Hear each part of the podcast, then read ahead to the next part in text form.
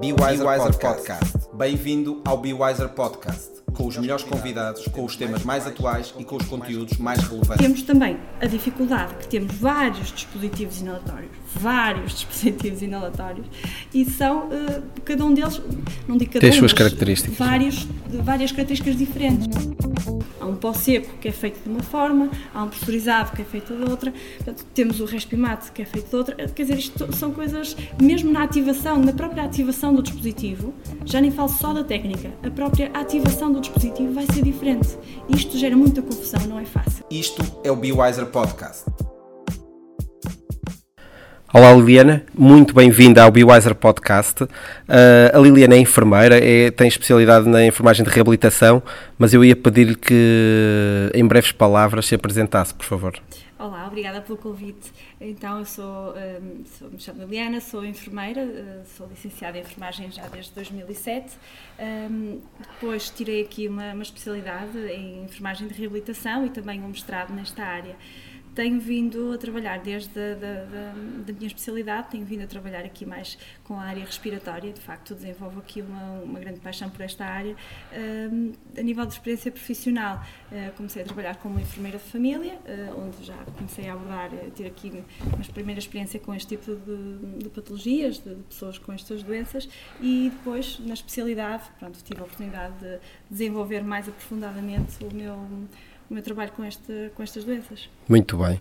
Uh, a Liliana falou que a sua paixão é, são os doentes respiratórios e se calhar começava por lhe perguntar exatamente isso. Como é que surgiu essa vontade de trabalhar com este tipo de doentes? Foi na licenciatura que percebeu que seria uma área que, que podia ah, abarcar ou já na prática clínica é que sentiu necessidade de especializar nesta área? Foi já na, na prática clínica. Na licenciatura, está, é tudo muito geral uh, e e as experiências são várias e há vários, várias áreas que nos despertam aqui algum interesse. Claro que a parte respiratória foi um dele, uma, uma dessas áreas, mas depois hum, esta, esta, este interesse também condicionou um bocadinho a escolha da especialidade, da área que, onde eu gostaria de especializar. E, portanto, a enfermagem de reabilitação um, aí sim despertou um bocadinho mais o interesse por esta área. Uh, depois fiz, uh, depois da especialidade fiz o mestrado na área da DPOC e, portanto, a partir daí tenho vindo a desenvolver uh, vários trabalhos e, e, estou aqui envolvida também em vários grupos de trabalho na área respiratória e pronto, tem sido este o percurso e, e daí esta minha motivação. Muito bem. Uh, nós temos alguns, alguns estudantes de enfermagem a ouvir-nos também. Uh, como é que se faz um percurso para se tornar uma referência na área da, da, da parte respiratória e, e, concretamente na terapêutica inalatória? Como é que as coisas foram acontecendo? Existiu um plano, percebeu que havia aí uma lacuna e que e certamente aí ia, ter, ia ser uma mais-valia? Ou como é que, ou até se calhar pondo a questão de outra, de outra forma, como é que um estudante que está a terminar hoje em dia, o que é que ele tem que fazer para chegar, por exemplo, aos patamares que a Liliana neste momento já atingiu?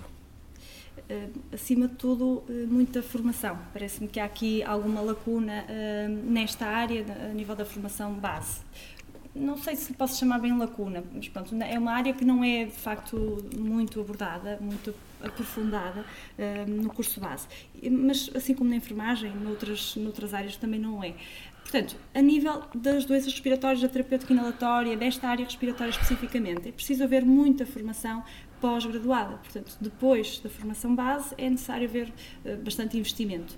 E o meu percurso foi nesse sentido. Portanto, depois, quando comecei a detectar essa necessidade e escolhi a especialidade de reabilitação, uh, pronto, investi bastante através do mestrado uh, na área respiratória, mas depois nunca parei. Foi sempre fazendo formação, formação, bastantes congressos, tudo o que seja formação pós-graduada, eventos de partilha de experiências e tudo o que pudesse fazer para uh, ter aqui uma mais-valia na minha formação era, foi importante e foi aquilo que tentei uhum. fazer. Portanto, investi não só na, na terapêutica inalatória, como na cessação tabágica, também na, no, na reabilitação respiratória. Todas estas áreas ligadas à área respiratória foram áreas de interesse e nas quais eu investi. E sempre, sempre que fazia formação, depois tinha a possibilidade de pôr em prática todo o conhecimento que ia aprendendo, não é? Porque há muita gente que faz formação e depois não, não, não coloca em prática e acaba por não ser uma mais-valia esse investimento que fez. Uh, mas o importante é conseguir depois também pôr em prática para perceber o que é que funciona, o que é que não funciona e ganhar experiência com isso, não é? Uh, a Liliana falou aí da terapêutica inalatória, se calhar íamos começando, começar por, ou eu ia começar a perguntar o que é que é exatamente isto da terapêutica inalatória?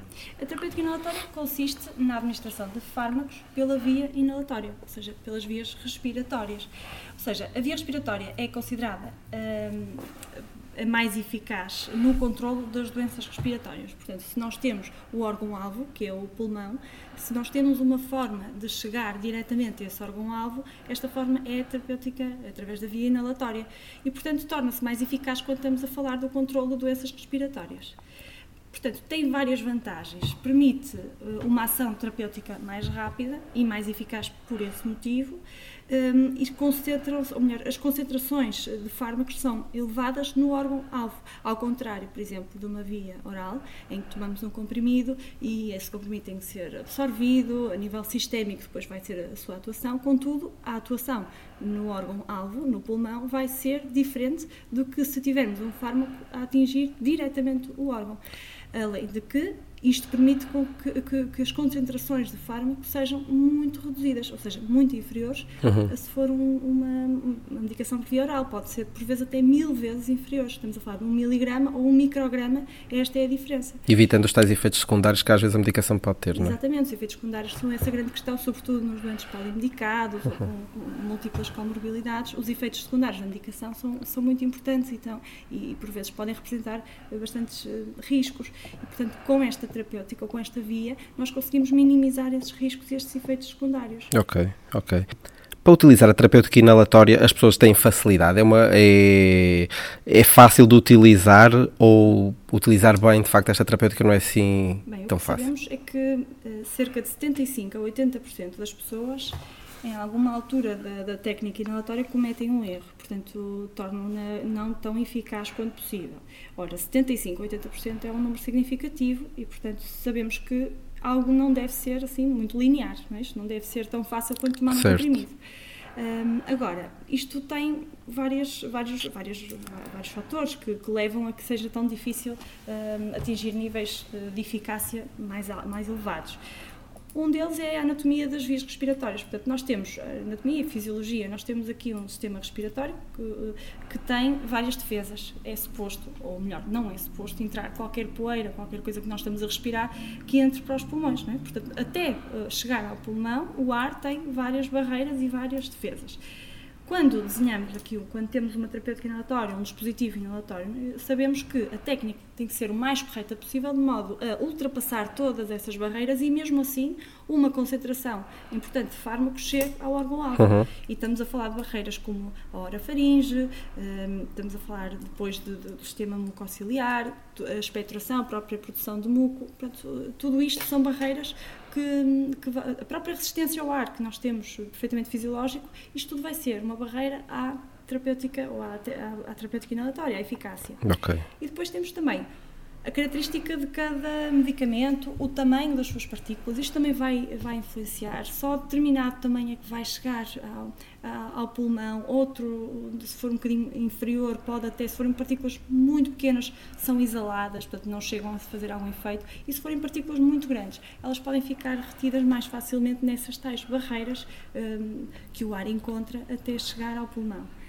Depois temos o padrão ventilatório e as características da pessoa. O padrão ventilatório, quer dizer, nós, a pessoa uh, tem que fazer determinada uh, inspiração uh, ou lenta ou profunda. Isto vai depender um, do tipo de dispositivo e do tipo de, de, de fármaco, do tamanho da partícula. E, portanto, já estou aqui a dizer uma série de coisas que vai nos dizer, oh, isto não é nada fácil. Não é? Realmente. Portanto, e vai depender da característica da pessoa. Um adulto uh, é capaz de, de fazer uh, esta técnica de forma mais, mais fácil. Uma criança já vai ter mais dificuldade em perceber que tem que fazer uma, uma expiração profunda, depois uma inspiração lenta e profunda. Uhum. E um idoso, então, vai ter muito mais dificuldades em fazer isto, sobretudo se houver uma limitação à, na ventilação, característica das doenças respiratórias, e também coisas, destrezas, destreza manual, por exemplo, a, a própria coordenação mão-pulmão. Quando estamos a fazer vamos fazer o exercício. Estou a pensar numa pessoa com asma. O que é que me lembro? Uma pessoa a fazer aquele inalador que temos que carregar e fazer a inalação. Esse inalador que nós estamos a imaginar, eu calculo que toda a gente esteja a imaginar o mesmo, o mesmo tipo de inalador, é preciso ter aqui uma coordenação mão-pulmão. E o que é que é isto? É, ou seja, eu tenho que começar a inspiração e ao mesmo tempo que estou a começar a inspiração, eu vou ter que ter a coordenação de apertar o inalador e ativá-lo. E, portanto, isto é difícil para quem não tem. Quer dizer, temos uma pessoa idosa com imensos problemas claro. a nível de artrose, artrites. Conseguir fazer isto, e mesmo parte cognitiva, conseguir fazer isto é difícil. Portanto, existem aqui várias alternativas também, um, câmaras expansoras, ou seja, foi-se desenhando aqui, desenvolvendo algumas alternativas para que essas pessoas também conseguissem fazer um, esta terapêutica de forma eficaz, mas mesmo assim há um grande trabalho, um, há um grande trabalho a fazer. Depois temos um problema de, de, de, da baixa literacia em saúde, ou seja, o que é que, que as pessoas, a nível cultural, as doenças respiratórias não são tão uh, consideráveis como, por exemplo, uma diabetes ou uma hipertensão. E não, é, uhum. não, não quero com isto dizer que não tenham a mesma importância de todo, mas são doenças que, a nível cultural, as pessoas não dão tanta importância. Então, quando falamos de fazer, fazer a bombinha, as pessoas por vezes desvalorizam. Ah, isto não vai fazer nada. E de facto, por vezes, podemos ter situações em que de facto não faz nada, mas não faz nada porque não é feita de forma eficaz. O que vejo na minha prática é que quando as pessoas começam a, utilizar eficazmente a terapêutica inalatória, começam a fazer uma boa inalação, uma inalação correta e que, um, cujo fármaco consegue atuar no órgão-alvo, as pessoas aí mudam um bocadinho de, a ideia de, de, que a bombinha não faz nada. Não, afinal, a bombinha faz e eu tenho e eu vou ver aqui algum efeito com a bombinha. Mas, para isso, é preciso trabalhar estas pessoas, é preciso perceber primeiro onde é que está o erro, porque qual é o problema, e depois ajudar as pessoas a resolver esse mesmo problema. Temos também a dificuldade que temos vários dispositivos inalatórios, vários dispositivos inalatórios, e são, uh, cada um deles, não digo cada Tem um, suas características. Vários, várias características diferentes. Uhum. Há um pó seco que é feito de uma forma, há um pressurizado que é feito de outra, portanto, temos o respimate que é feito de outra. Quer dizer, isto são coisas, mesmo na ativação, na própria ativação do dispositivo, já nem falo só da técnica, a própria ativação do dispositivo vai ser diferente. Isto gera muita confusão, não é fácil. Claro. Claro. Além, além, de que, para a pessoa, uma pessoa que vai a um serviço de urgência, uma pessoa que, que, que tem que tratar uma doença respiratória, a importância que dão a esta via é uma importância relativa. Portanto, se calhar um comprimido fazia muito melhor. A injeção então nem se fala, com a injeção ficava muito melhor. Mas está a falar dos próprios profissionais não, às vezes? Estou a falar das pessoas. Okay. Isto aqui é a percepção das pessoas, sim, sim. no sentido da baixa literacia, certo. ou seja, a baixa uhum. informação que as pessoas têm em saúde. E, e, pronto, e de facto aqui o nosso dever como, como profissionais vai, vai, vai no sentido de, de dar a entender essas pessoas, educar essas pessoas, no sentido de perceberem qual é o impacto ou qual é o, o que é que o, que o baixo conhecimento nesta área vai fazer no controle das suas doenças respiratórias. Uhum. Ok. Uh, tinha aqui uma questão que era sobre as implicações que esses erros que falou e que são bastantes têm nas doenças respiratórias, mas basicamente pode-se dizer que é a diminuição da eficácia da terapêutica inalatória ou existem outras, outras consequências também na, na doença respiratória? A, a eficácia da, da, terapêutica inalatória uh, vai uh, condicionar o tratamento da doença respiratória. Qual é o nosso objetivo ao fazer um broncodilatador? É respirar melhor, é ter, conseguir mais espaço para, para, para haver uma ventilação eficaz. Então, se temos uma, doente, uma doença uh, mal controlada, por exemplo, uma doença crónica, uma asma, uma DPOC, se não estiver bem controlada, vai levar a que uh, hajam bastantes exacerbações. Uhum. A pessoa vai piorar frequentemente. Ora, que implicações é que isto tem? Sabemos que, por exemplo, doenças como a DPOC são doenças que vão evoluindo por exacerbações. Elas têm a sua evolução natural, mas depois têm, a cada agudização, oh, perdão, a cada exacerbação, a pessoa vai ficar sempre pior do que quando estava antes. Mesmo quando uhum. recupera, nunca vai ficar no seu estado anterior. Isto tem uma implicação muito importante, como compreende. Portanto, claro. mesmo na, na doença aguda, uma uma pneumonia, uma, bronqui, uma bronquite, uma bronquiolite nas crianças. É o alívio sintomático, o tratamento da doença é importante, claro, mas é o alívio sintomático também que é importante. E depois há muitos mitos. Uh, temos, por exemplo, o mito do, dos corticoides. Ai, não vou tomar um corticoide, isto faz muito mal lá está, aqui remontamos à diferença entre a dose de um corticoide inalado e a dose de um, de um corticoide oral, um comprimido, uhum. que é muito mais baixa e é preciso informar isso, é preciso dar essa informação às pessoas para desmistificar um bocadinho estas, estas questões da medicação e dos efeitos secundários, porque as pessoas por vezes não fazem, por simplesmente, ai, o médico deu-me um corticoide, não vou fazer, ai, que é cortisona, ai, que vai-me fazer muito mal. É preciso desmistificar isto, é muito importante para o controle destas doenças uhum. respiratórias. Claro. Um, eu acho que já foi respondendo a esta questão também que eu tinha aqui preparada para si, mas acho que convém reforçar também a importância do enfermeiro então neste, neste problema e na, na passagem da informação também ao, ao, utente e como é que se aplica esta terapêutica inalatória. De facto, o, o, o enfermeiro tem aqui um papel muito importante. Vamos fazer agora uma pequena pausa para falar de uma formação que a nossa convidada, a enfermeira Liliana Silva, está a preparar e que será lançada muito em breve. Chama-se Terapêutica Inalatória e Doença Respiratória e, e pretende-se com esta formação que o enfermeiro adquira competências na área da avaliação sistemática e completa da pessoa com doença respiratória, ou seja, medir de facto a sua atuação e perceber se o que implementou funcionou, que tenha um domínio das técnicas de inalação e funcionamento dos dispositivos inalatórios, e que seja também capaz de otimizar a ventilação e a técnica da tosse de modo a torná-la eficaz. Muito brevemente esta formação vai estar disponível no, no nosso site e aí encontrará outros argumentos que o poderão ajudar a decidir. De seguida, vamos voltar outra vez à conversa então com a nossa convidada, a enfermeira Liliana Silva.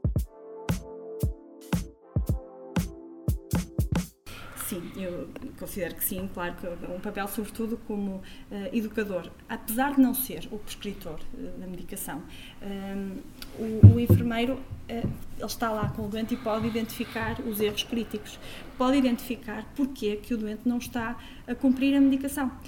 Se não está a cumprir porque não quer, porque não acredita, porque tem mitos, não quer fazer, tem mitos associados a esta área e não quer fazer, como é o caso dos corticoides ou outros casos que possam haver semelhantes, Pode haver algum erro na técnica, porque não consegue, tem alguma dificuldade, algum limite do ponto de vista, lá está, o que estamos a falar, daquelas eh, a coordenação mão-pulmão, algum limite que, que, não consiga estar a ultrapassar, alguma barreira, ou pode ser por causa da parte ventilatória, se doente, se doente hum, imagino que acaba, passa por uma exacerbação, vem para casa, com, vai fazer o seu inalador de controle que fazia anteriormente, mas agora, como agravou o seu estado, já não vai conseguir, de forma tão, tão eficaz, fazer esse, esse inalador. Cabe ao enfermeiro colaborar com o prescritor, no sentido de perceber, ok, se calhar agora já não está uh, capaz de fazer este inalador, com, ou este dispositivo inalatório, vamos falar com o médico, vamos articular com o médico no sentido de alterar este, este dispositivo. Uhum. Deste modo, nós estamos a um, potenciar uh, uh, o efeito da terapêutica inalatória. Portanto, não vale a pena, eu costumo dar este exemplo, não vale a pena ter um Ferrari se eu não o sei conduzir. Portanto, se, o inalador que eu tenho pode ser o melhor, pode ser top, mas se eu não o sei utilizar corretamente, é dinheiro deitado fora. E isto é caro. E depois temos esta implicação, é que isto também é caro e, e estamos a falar de pessoas que eventualmente possam uh, gastar metade da reforma ou a maior parte da reforma na farmácia e estamos a falar aqui de dinheiro que, que não está a ser uh, utilizado corretamente. E depois, pronto, temos que esta colaboração é muito importante e é a nossa função como educadores, portanto, perceber qual é o problema, porque que, qual é a barreira e depois tentar, juntamente com o doente, ultrapassá-la, portanto, uhum. educar, perceber o que, é que, que, é que tem que mudar, se, tem, se é técnica, ou então eh, destruir aqui, tentar eh, desmistificar estas, estas crenças em saúde que estão aqui erróneas e, e que as pessoas acreditam e depois vão condicionar o seu, o seu processo de tratamento. E do, do, que fui ouvindo, isto implica bastante conhecimento também, do que a Liliana nos foi aqui expondo também. Uh, isto não é assim uma coisa tão fácil como, como parece. A aplicação poderá ser ou não, não é? Mas dominar toda esta temática não me parece ser muito fácil. E lançar uma provocação que é.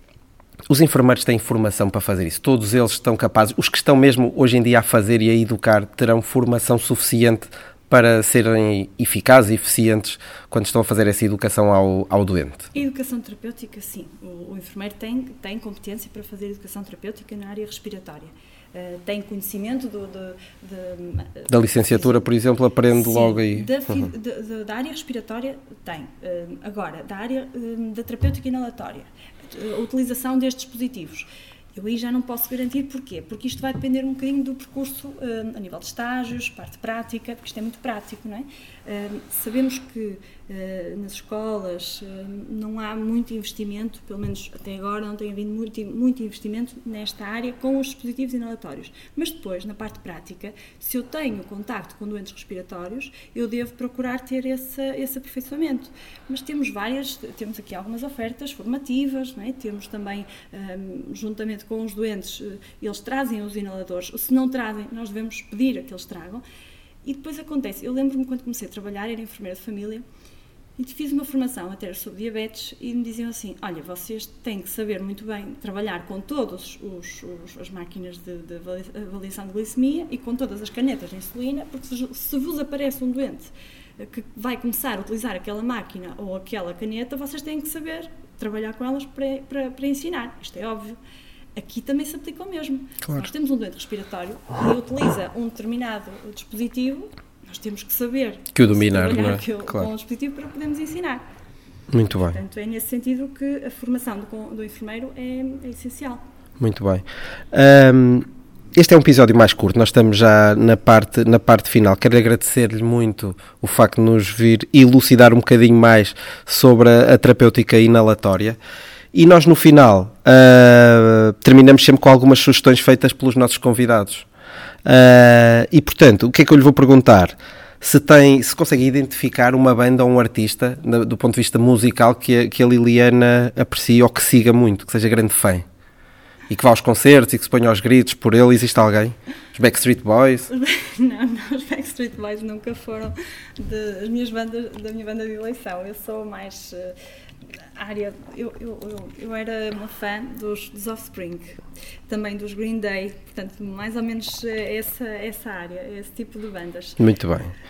E, e a Liliana tem alguma música que queira destacar e convidar quem nos está a ouvir a ouvir? Agora, assim, de repente, isto não foi de facto foi um desafio, não estava preparada para isto. Hum... Dos Green Day, dos Offspring. Não existe nenhuma música que a tenha marcado. Ah, eu agora bloqueei, quer dizer, não me estou a lembrar. Já, já se vai lembrar então. E, e sabe-nos dizer o livro, por exemplo, que mais ofereceu? Uh, sim, eu ofereci, eu ofereço. Quando tenho. Uh, Marcou-me o Príncipezinho. Uhum. Marcou-me, acho que é um livro que, que nos dá aqui alguns. transmite aqui alguns valores. E, portanto, tenho, tenho um sobrinho que ofereci-lhe o Príncipezinho. Uh, já tive aqui uh, filhos de, de, amigos que também lhes ofereci o Príncipezinho. Eu acho que é um livro que, que é um must-have. Acho que todos devíamos uhum. ler esse livro. E mais do que uma vez, não é? Porque às vezes interpreta-se de forma diferente após a segunda leitura e a terceira, exatamente. E as nossas experiências vão, vão mudando, nós vamos interpretando de forma diferente. Sim. Muito bem, acho que é uma boa sugestão. E um filme? que a tenha marcado ou que queira sugerir também para as pessoas, para as pessoas verem? uma, uma mente, não, uh, aquele filme. Uma mente brilhante. Uma mente brilhante, esse é, é aquele. É, que ganhou que chegou a ganhar o Oscar o, o Russell agora Russell faltando Russell Crowe exatamente momento brilhante e depois também o Pursuit Happiness uh, foram os dois filmes dois filmes que me, que me marcaram imenso pela persistência pela sobretudo o Pursuit Happiness pela pela persistência daquele homem pela perseverança sobretudo pelo cuidado que teve com ser tão persistente uhum. e saber que tem ali o filho dependente dele, que ele marcou-me. Eu já vi esse filme três, quatro vezes e choro sempre, como pois. uma Madalena arrependida, mas de facto acho que é um filme que tem muita mensagem, passa uma mensagem muito importante. Ok. E uma aplicação que não dispense? O Facebook. Não dispensa o Facebook. Nós, nós, estamos a gravar isso em plena greve cirúrgica dos enfermeiros oh, e eu vou vendo que a Liliana vai colocando alguns posts. Eu acho que é importante, sobretudo, uh, quem está dentro da área e quem tem conhecimento do que é que está a passar, quem claro. tem real conhecimento do que é que está a passar e é muito grave o que se está a passar que tente passar a mensagem para a população em geral, porque há uma grande manipulação uhum. da, da, população e, portanto, o nosso, o nosso dever é fazer um bocadinho contra a informação daquilo, da mensagem em geral que se está a tentar passar. A, a vossa luta, a vossa luta não é só uma luta pela justiça que pedem relativamente a, a salários que vos têm sido sonegados já há 15 anos, não é? Mas é também uma luta pela melhoria do Sistema Nacional de Saúde. A nossa luta é é, claro que, que, tem aqui objetivos a nível profissional da carreira, claro que sim. Uh, isto seria aqui, uh, não seria digno de de estar a dizer que não era isso. Claro que é, nós queremos ter carreiras, uh, queremos ter progressão, quer dizer, o meu exemplo, por exemplo, eu, eu, trabalho há 11 anos e tenho dois anos contados para progressão. Tudo o resto foi, foi esquecido, pronto, é como se não tivesse trabalhado. E tem acontecido isso, permita só que lhe diga, também tem acontecido com os técnicos superiores de diagnóstico e terapêutica, por exemplo, acontece correto, exatamente o mesmo. Que é outra injustiça, nós claro. Apoiamos, nós os enfermeiros estamos aqui e, e, apoiamos todas as lutas, mesmo as lutas dos médicos, que agora, por exemplo, surgem notícias que querem uh, reduzir o número de, de utentes por lista de médico de família. Acho que faz todo sentido, todo. Eu vejo claro. o trabalho deles diariamente e faz todo sentido aquilo que eles querem fazer. E apoiamos. Agora, quanto à nossa luta, a nossa luta tem anos. A nossa luta não começou uh, agora com, com em 2015 ou em 2014. Não, a nossa luta tem anos. Uhum. Uh, Passa-se essa ideia que só começou agora, não é? Mas não, passa-se claro. essa ideia porquê? Porque os enfermeiros fizeram greves boazinhas, que vamos fazendo aqui uma greve, que não incomoda muito, depois vamos fazendo outra e as pessoas não se vão percebendo. Então agora que uh, um grupo de enfermeiros forma muito inteligente, decidiu chegar uh, a, esta, a esta greve com estas características, isto agora eh, notou-se, ok, os enfermeiros estão em greve e afinal os enfermeiros têm aqui algum impacto, afinal são importantes e devemos ser tão importantes que levamos, houve a necessidade de fazer tudo isto uh, em torno dos enfermeiros. Claro, claro. Manipulação, manipulação, informativa. É, é, importante perceber que isto não vem de, de, há dois ou três dias, que isto são, são, reivindicações de anos, e é importante que se perceba que a degradação do Serviço Nacional de Saúde não tem a ver com os enfermeiros. Os enfermeiros estão também um dos objetivos dos enfermeiros é também que haja um maior investimento no Serviço Nacional de Saúde para que haja mais, uma maior qualidade dos, dos cuidados prestados. Nós não conseguimos prestar bons cuidados se estivermos uh, a trabalhar, sei lá, um enfermeiro para 30 doentes não consegue prestar os melhores, melhores cuidados do que o enfermeiro se tiver claro. um rácio adequado em que consiga olhar para o seu doente. Nós estamos sempre a queixar. Ah, o enfermeiro só vem lá para me dar a medicação, ele não vem lá fazer mais nada. Ah, o enfermeiro só vai lá para me dar a vacina, não faz mais nada. Não tem tempo. Não há aqui outra coisa, não tem tempo. Eu acho que isso acontece com todos os profissionais todos que estão no, no, Serviço Nacional de Saúde, exatamente. O problema aqui também está no Serviço Nacional de Saúde. Muito bem. Vamos voltar aqui à música. Já se lembrou de alguma dos Offspring ou dos Green Day. Havia o Basket Case, não é? Dos Green Day, sim. por exemplo. pode ser, pode ser essa. Pode ser essa. Muito bem. Liliana, muito obrigado mais uma vez por nos ter vindo aqui esclarecer um bocadinho mais isto da terapêutica inalatória uhum. e obrigado a todos por nos ouvirem. Até à Obrigada. próxima. Até à próxima. Antes de irem embora, se tiverem sugestões de melhoria ou de pessoas a entrevistar, podem fazê-lo para o e-mail podcast.bewiser.com. Encontramos no próximo episódio. Até lá.